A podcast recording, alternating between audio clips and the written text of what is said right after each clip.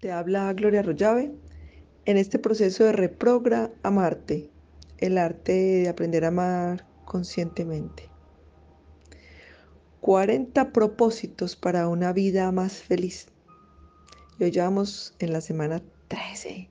Increíble cuando comenzamos el lunes 10 de febrero. Cada lunes con un propósito para esta semana. Ahí te, te está quedando el material, está en Spotify. En Spotify tenemos la carpeta con cada semana. Lo puedes empezar en cualquier momento de tu vida y repetirlo todas las veces que sean necesarias.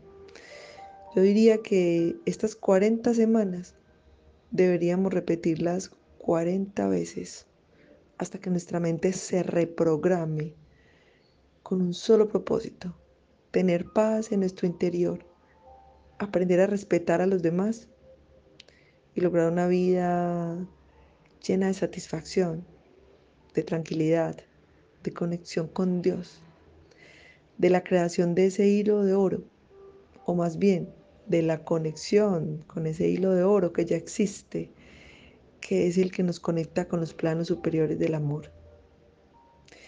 Así que hoy, en la semana 13, me libero del miedo que me lleva a celar a las personas o a juzgar sus decisiones para que permanezcan a mi lado.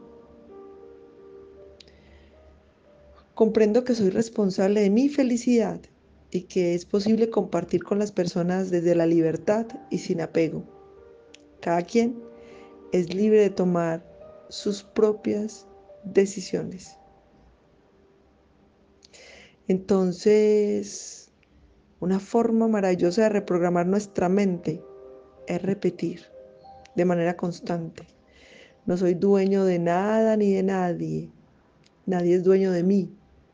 No hay culpables. Nadie me da nada y no le doy nada a nadie. Y si es así, entonces, ¿qué nos queda por compartir? Porque siempre pensamos que alguien tiene una obligación con nosotros o nosotros con ellos o un agradecimiento. No le pertenezco a nadie, no soy dueño de nadie, no hay culpables de nada. Nos queda algo maravilloso. Acuerdos en las relaciones. Nos ponemos de acuerdo para compartir y complementar nuestras vidas con otras personas, sin dependencias, ni obligaciones, ni propiedades, ni posesividades.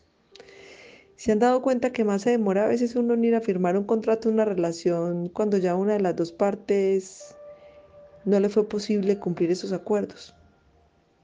Si hiciéramos esto, si solamente nos vinculáramos desde el amor, que solo nos una el amor.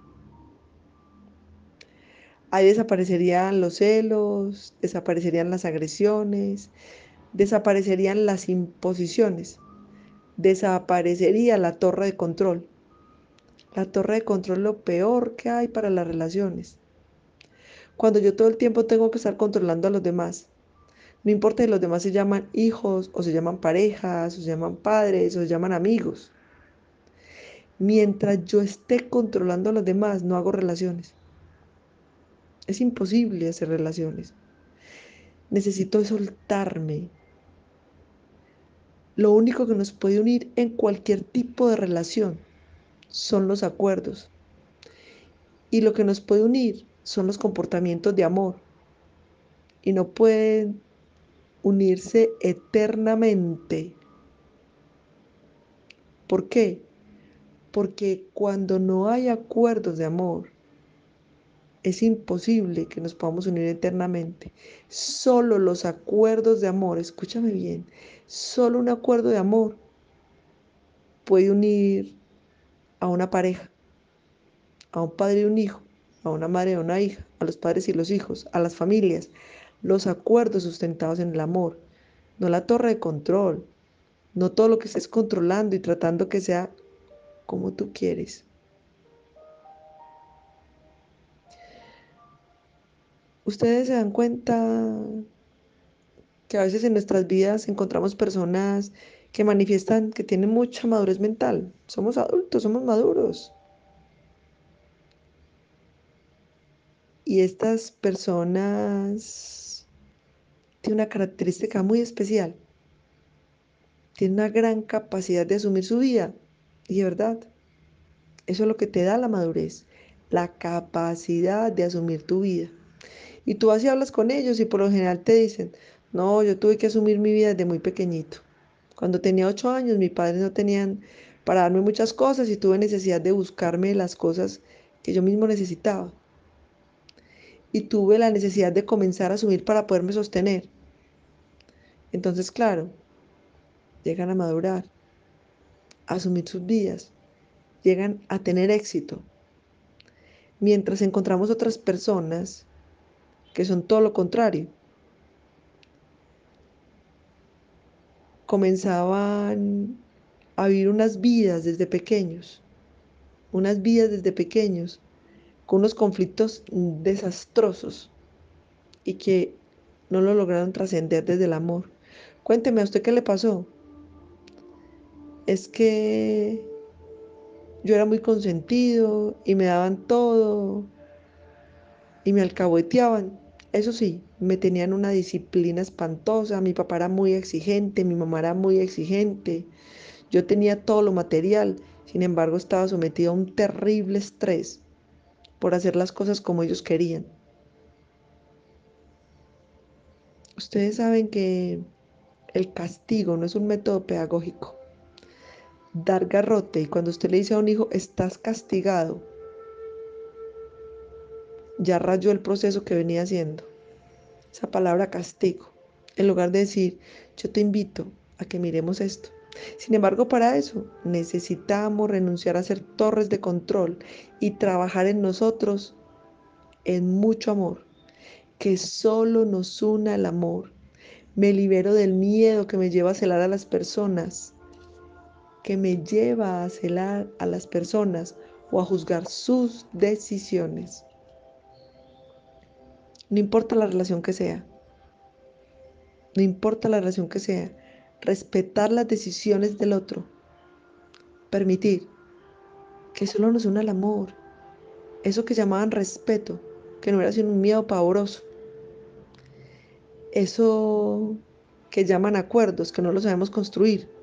Y eso que llaman infidelidad, que nos hace sufrir tanto, no está sustentado en nada, sino en creencias.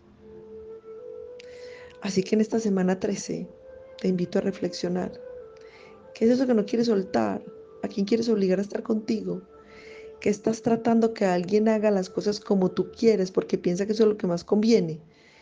En lugar de pensar, si construyo este acuerdo desde amor, si dejo de ser torre de control, si dejo de juzgar los actos y las decisiones del otro, llámese el otro como lo quieras llamar, nuevamente lo digo, hijo, hija, papá, mamá, hermano. Me libero del miedo que me lleva a celar a las personas, a juzgar sus decisiones para que permanezcan a mi lado. Los celos, la agresión, la lucha y los miedos son las peores armas para llevar una relación. Las verdaderas herramientas son la aceptación, la comprensión y el amor. Te hablo Gloria Arroyave, facilitadora de Escuela de Magia del Amor. Te deseo un feliz y maravilloso despertar de conciencia.